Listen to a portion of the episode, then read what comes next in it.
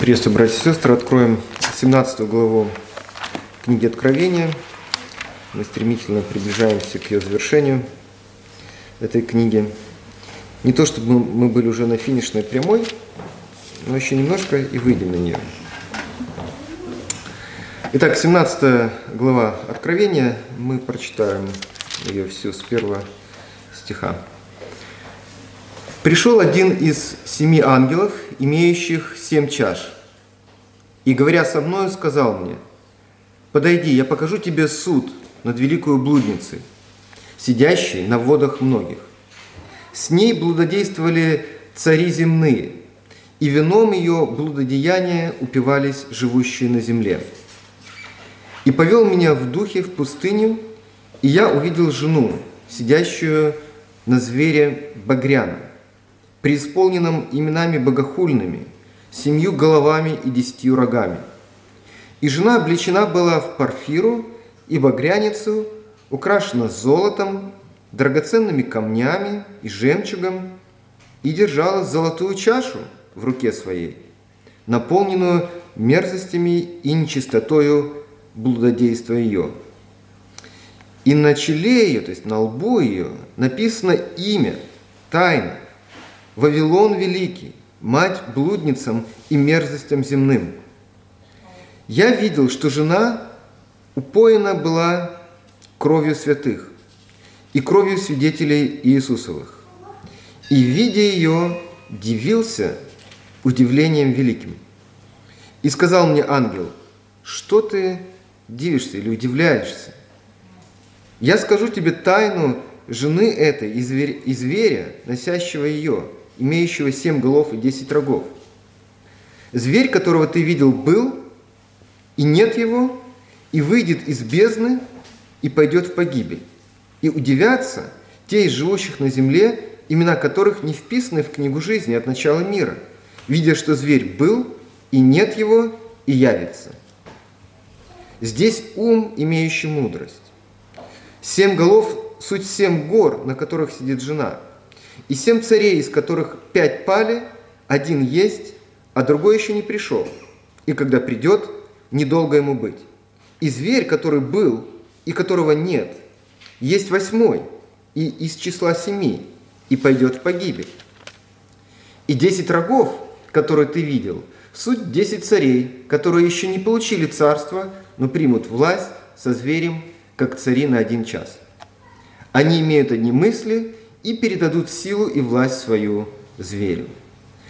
Они будут вести брань с агнцем, и агнец победит их. Ибо он есть Господь господствующих и царь царей. И те, которые с ним, суть званые и избранные и верные. И говорит мне, воды, которые ты видел, где сидит блудница, суть люди, и народы, и племена, и языки. И десять рогов, которые ты видел на звере, эти возненавидят блудницу и разорят ее, и обнажат, и плоть ее съедят, и сожгут ее в огне. Потому что Бог положил им на сердце исполнить волю Его, исполнить одну волю и отдать царство их зверю, доколе не исполнятся слова Божии. Жена же, которую ты видел – есть великий город, царствующий над земными царями. Во всех хороших голливудских блокбастерах есть э, вот моральная основа. Это может быть какой-нибудь боевик, это может быть э, комедия, это может быть фильм ужасов, это может быть мелодрама, это не, не важно, но в хорошем, хорошем голливудском блокбастере всегда есть э, вот какая-то мораль. Ну, обычно это одна из трех вещей. Либо это любовь, которая превыше всего, либо это семейные ценности, либо это такие ценности, как самоотверженность, самопожертвование или патриотизм.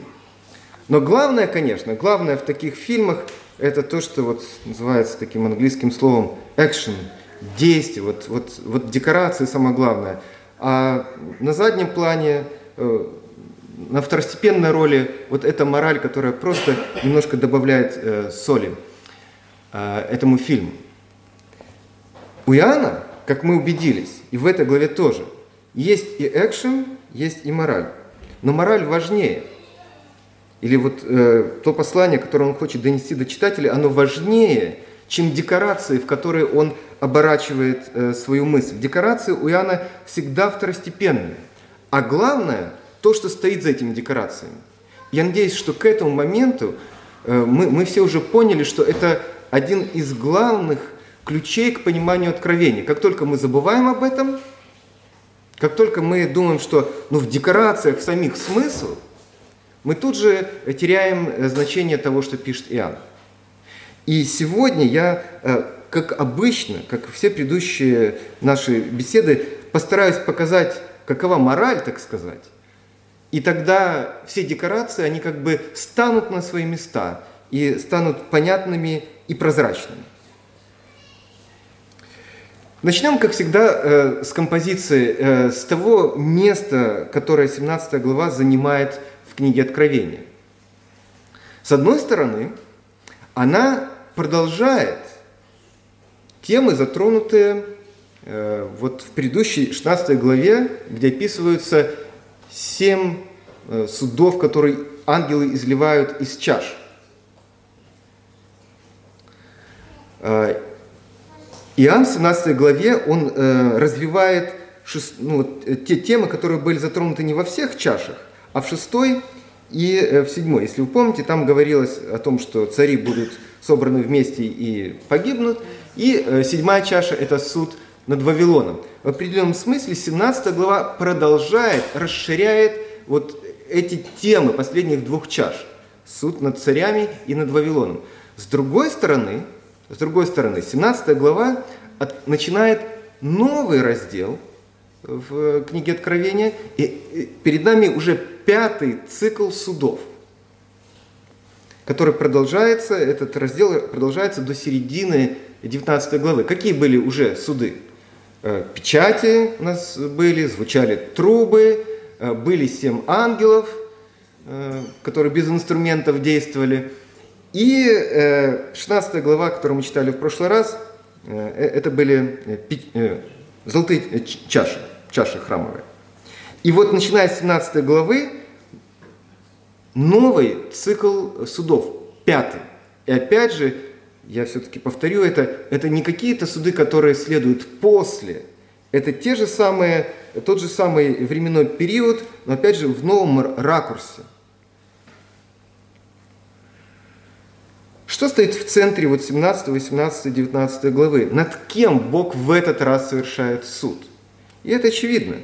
Если мы посмотрим на первые стихи 17 главы, который мы прочитали, э, вот один из ангелов, как раз имеющих семь чаш, э, говорит, подойди, я покажу тебе суд над великой блудницей. Вот эта великая блудница, которая еще названа Вавилоном, и которая уже была упомянута э, в конце 16 главы, главы в 7 чаше, вот она является главным объектом наказания Бога в этих трех главах, 17, 18 и половине 19 главы.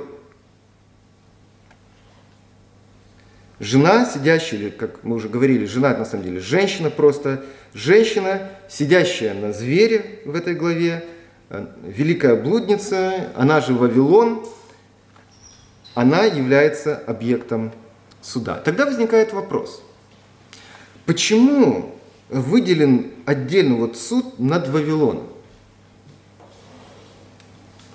Зачем целых э, две с половиной достаточно длинные главы Иоанн посвящает вот одному как бы персонажу своей книги?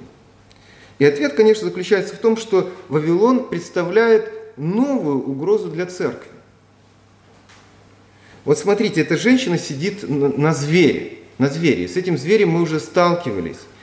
И понятно, что зверь – это политическая власть государства. В первом веке, естественно, политическая власть Римской империи. И физическое насилие. То есть вот государство, зверь – это государство, которое физическим насилием пытается искоренить церковь. И этому была посвящена большая часть книги Откровения вплоть до 17 главы. Но Вавилон – это не физическое насилие государства. Это блудница великая. Это экономическая система империи. Это искушение материальными благами. И тот факт, что эта блудница сидит на звере, конечно же, указывает на то, что они взаимодействуют. Государство действует и насилием, и обещаниями материальных благ. Это как бы правая и левая рука нечестивой империи. Но вы спросите меня, откуда мы знаем, откуда мы знаем, что эта великая блудница, сидящая на звере, этот Вавилон великий, а, это экономическая система Римской империи или любой другой нечестивой империи. Откуда мы об этом знаем?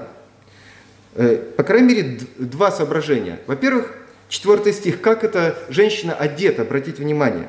Эта женщина одета в парфиру и багряницу, царственное одеяние, дорогое.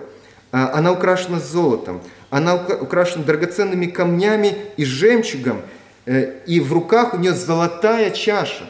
Пусть даже в ней мерзость идолопоклонства, но все равно это золотая чаша. То есть все ее одеяние, вся ее одежда э, говорит о ее материальном благосостоянии, и это материальное благосостояние привлекает людей, целые народы к ней. И если бы мы заглянули вперед, 18 главу, там, где мы видим плач о падении Вавилона, о гибели от великой блудницы, то мы видим, что когда люди оплакивают э, гибель Вавилона, они оплакивают именно потерю материальных благ. Но об этом мы поговорим э, в следующий раз. Поэтому вот э, отдельные стихи и контекст в целом э, подводит нас к выводу, что эта э, женщина, эта блудница, этот великий э, Вавилон, э, это экономическая система, нечестивая империя, обещающая материальные блага тем, кто ей подчиняется. Эта блудница похожа на зверя. Но она сидит на нем, она, конечно, не, не то же самое, что зверь, мы уже сказали, что это разные части э, мира, но она похожа на него. Смотрите, зверь багряный. И мы уже э, встречались с этим символом, зверь багряный, вы помните – потому что он э, пропитан кровью не своей, людей, которых он убил. И когда мы смотрим на эту женщину, мы видим, что она одета в, багр... в багрянице. Ну, багряница, значит, какая-то красная одежда. И можно сказать, как уже и было сказано, что это просто дорогая царская одежда. А можно сказать, что это такой же символ того, что она тоже убивает верующих. И чуть ниже об этом сказано ведь прямо. Смотрите, что стих. «Я видел, что жена упоена была кровью святых и кровью свидетелей Иеговы». Нет, не Иеговы, Иисусовых. Эм, что стих? Она была упоена кровью святых и кровью свидетелей Иисусовых. Это описание мы уже встречали неоднократно и в 16 главе, и раньше – как зверь упоен был кровью верующих, так и эта женщина, что достаточно необычно и неожиданно, потому что она ведь не убивала никого. А, она ведь не физическое насилие символизирует, она символизирует, наоборот, наоборот материальное благосостояние. Почему же э, Иоанн говорит, что она в багрянице, что она упоена кровью святых? Вспомним э, семь церквей из Откровения 2 и 3 главы. Какая из этих церквей самая худшая? В какой из этих церквей дракон или стана или дьявол э, добился наибольшего успеха? Может быть, в Смирне, э, в той церкви, где были мученики, в той церкви, где некоторые верующие были казнены, за веру в Христа. Может быть, в этой церкви э, э, Снап одержал победу. Но мы знаем, что Смирну, наоборот, э, Бог хвалит, ставит в пример другим церквам. Какая самая церковь, самая худшая церковь из семи церквей? Это церковь Владикии. Богатая, большая, успешная церковь. В ней в ней стана достиг наибольшего успеха. И получается, что вот эта великая блудница Вавилон, но она представляет еще большую угрозу, чем даже зверь. Потому что, судя по второй, третьей главе Откровения, именно она добилась того, чего не смог добиться зверь. Прямым, лобовым физическим насилием. То, что можно встретить, э, вспомнить и другие церкви, в Пергаме, в Фиатире, там тоже. А, они на грани были именно в результате экономического давления, если вы помните.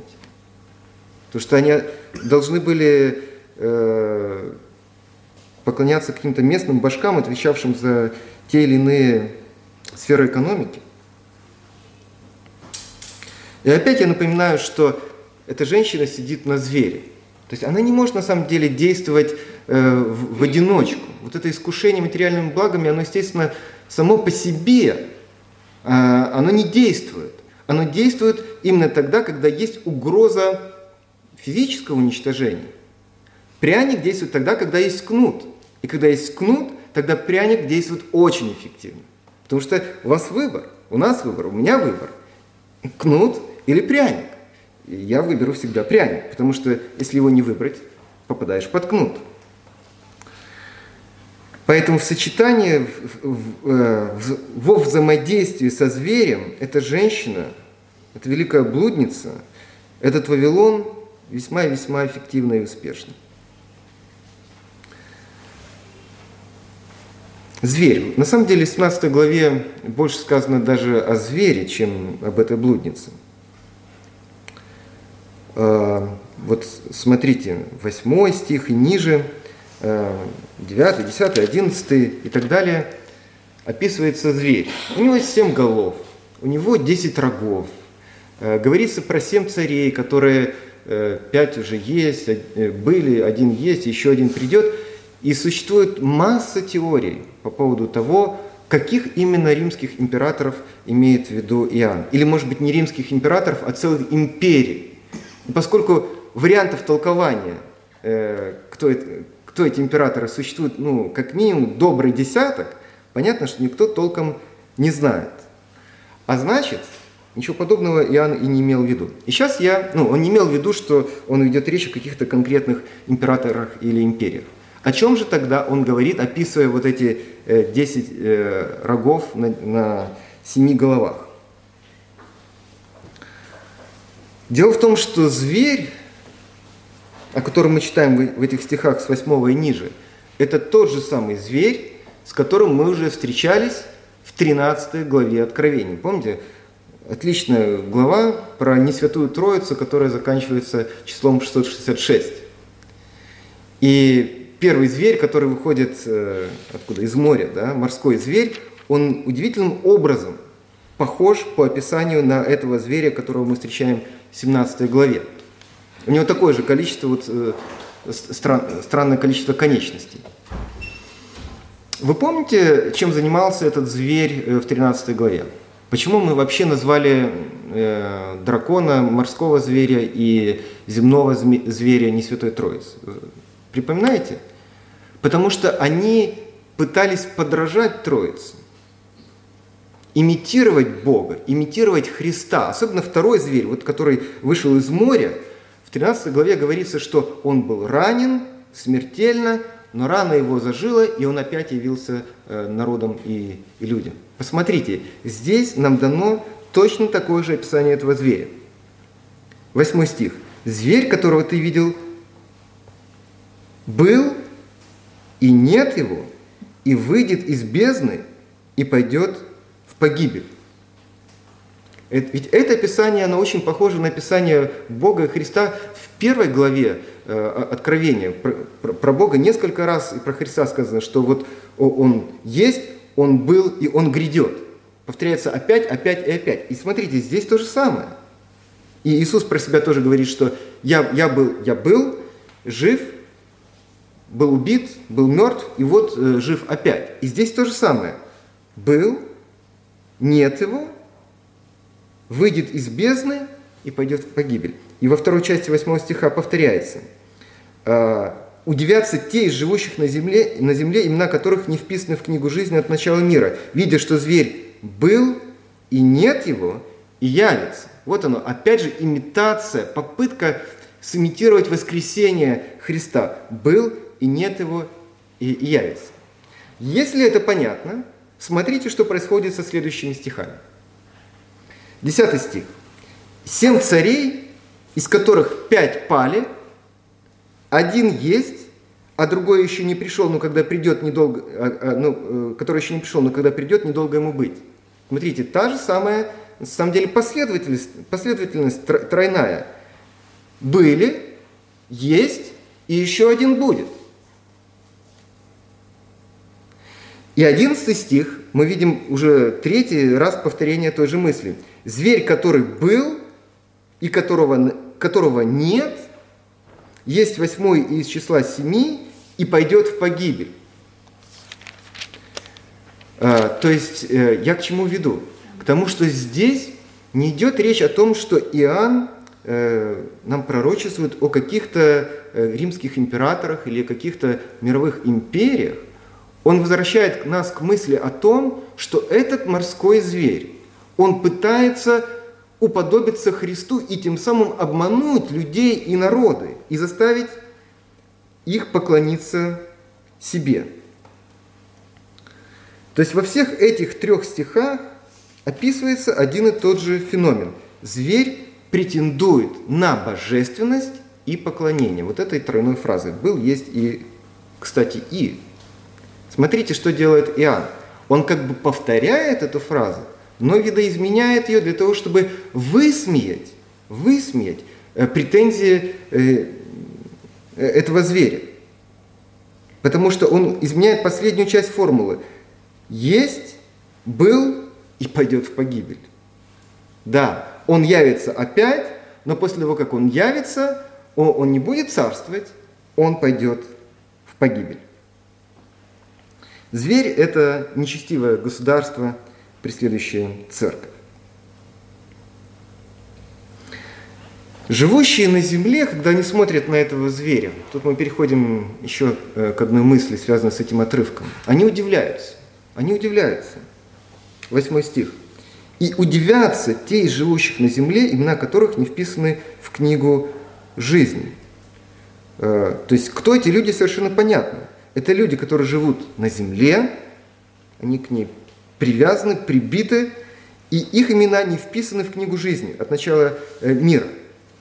Это неверующие люди, это не христиане. И вот когда они видят, что зверь был, нет его и явится, они удивляются. Удивляются в хорошем э, смысле слова. Э, зверь добился своей цели. Люди смотрят на него в изумлении, как на Мессию, как на Христа, как на Спасителя, как на Господа и как на Бога.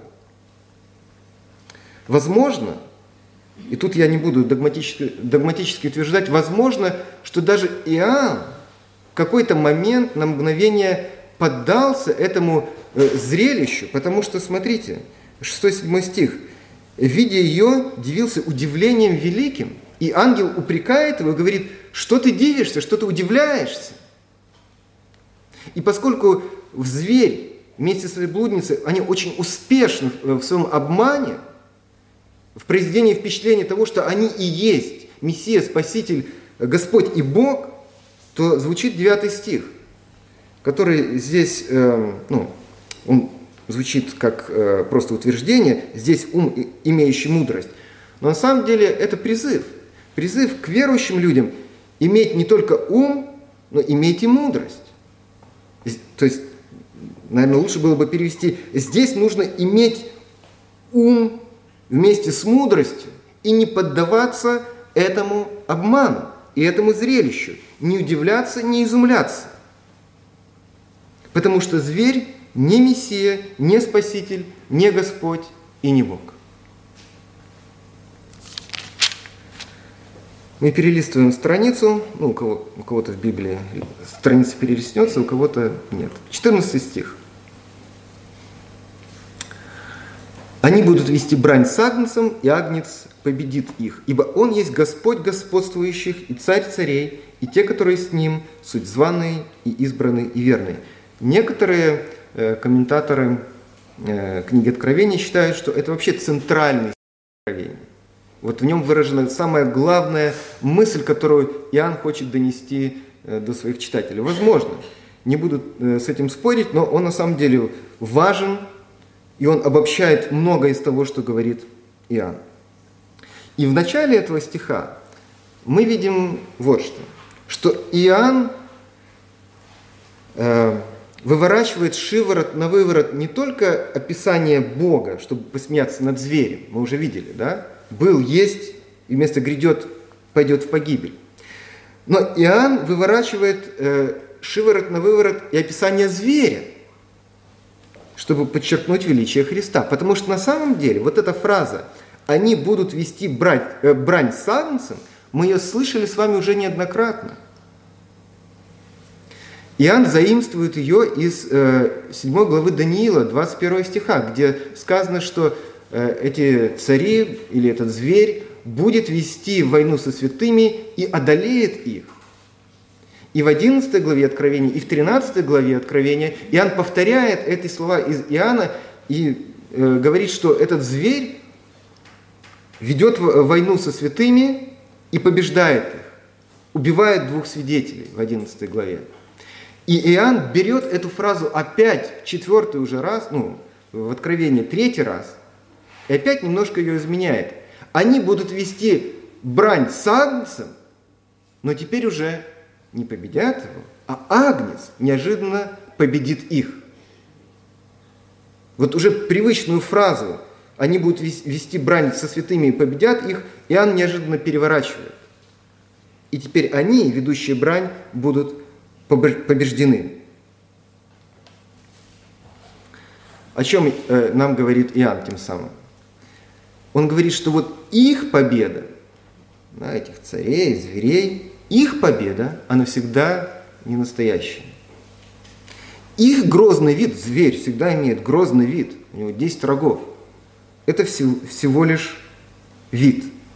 И напротив, напротив, кроткий вид агнца, который, казалось бы, ничего не способен сделать, кроткий вид агнца скрывает за, за этим видом силу, власть и мощь Бога. Агнец – победитель. И те, кто с ним, тоже победители. В этом смысл 14 стиха. Несмотря на все вот внешние вещи, несмотря на то, как это выглядит, Агнец – победитель, и те, кто с ним – победители. Ну и, наконец, мы подходим, в конце концов, э, к суду над Вавилоном. Смотрите – в первом стихе нам был обещан суд над Великой Блудницей. Вы можете перелистнуть страницу обратно, и мы читаем. «Пришел один из семи ангелов, имеющих семь чаш, и, говоря со мной, сказал мне, подойди, я покажу тебе суд над Великой Блудницей, сидящую на водах многих». Ну, воды многие, как мы видим из 15 стиха, это народы, которые соблазнены э, э, экономическим могуществом Рима. Но суд, суд, вот, который обещан в первой э, стихе, он происходит только в самом конце этой главы, э, в 16 стихе. Давайте 15 и 16 прочитаем. «И говорит мне, воды, которые ты видел, где сидит блудница, суть люди и народы, и племена, и языки». Понятно? Потому что э, Римская империя охватывает сразу много народов. И 16 стих.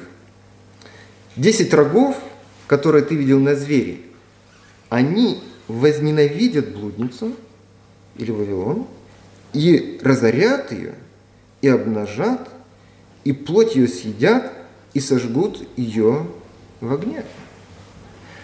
То есть блудница-то погибнет, суд э, над ней совершится, Бог совершит над ней суд. Но кто фактически будет инструментом этого суда? Тот зверь, на котором она сидит – Тот зверь, на котором сидела блудница, просто разорвал ее на части. И смысл в том, что сначала государство обещает золотые горы, одаривает своих подданных материальными благами, но потом оно же оно же пожирает своих подданных. И мы прекрасно знаем это на примере э, собственной э, истории и Советского Союза, когда э, вся земля была обещана крестьянам, все заводы были обещаны рабочим. И как бы декрет за декретом всем все отдали, потом у всех все забрали, и в итоге все эти люди оказались обманутыми, мы с вами оказались обманутыми, оказались в конце 80-х э, годов полностью нищими, просто практически бомжами. И потом и сам зверь погиб, потеряв всякую экономическую опору и привлекательность, и сам зверь погиб, когда его подданные обратились против него. Вот что произойдет с Римом говорит Иоанн, вот что произойдет с любой нечестивой империей, которая гонит народ Божий. Поэтому вот эта блудница, сидящая на звере, как бы красиво она не выглядела, как бы... Почему блудница вообще? Потому что она соблазняет, соблазняет своим э, вот, экономическим достатком, соблазняет, чтобы верующие начали поклоняться императору. Деньги соблазняют и выглядят очень привлекательно. И смысл этой главы, этой 17 главы очень понятен. Иоанн посылает очень простой сигнал. Не надо продавать свою веру за деньги. Аминь.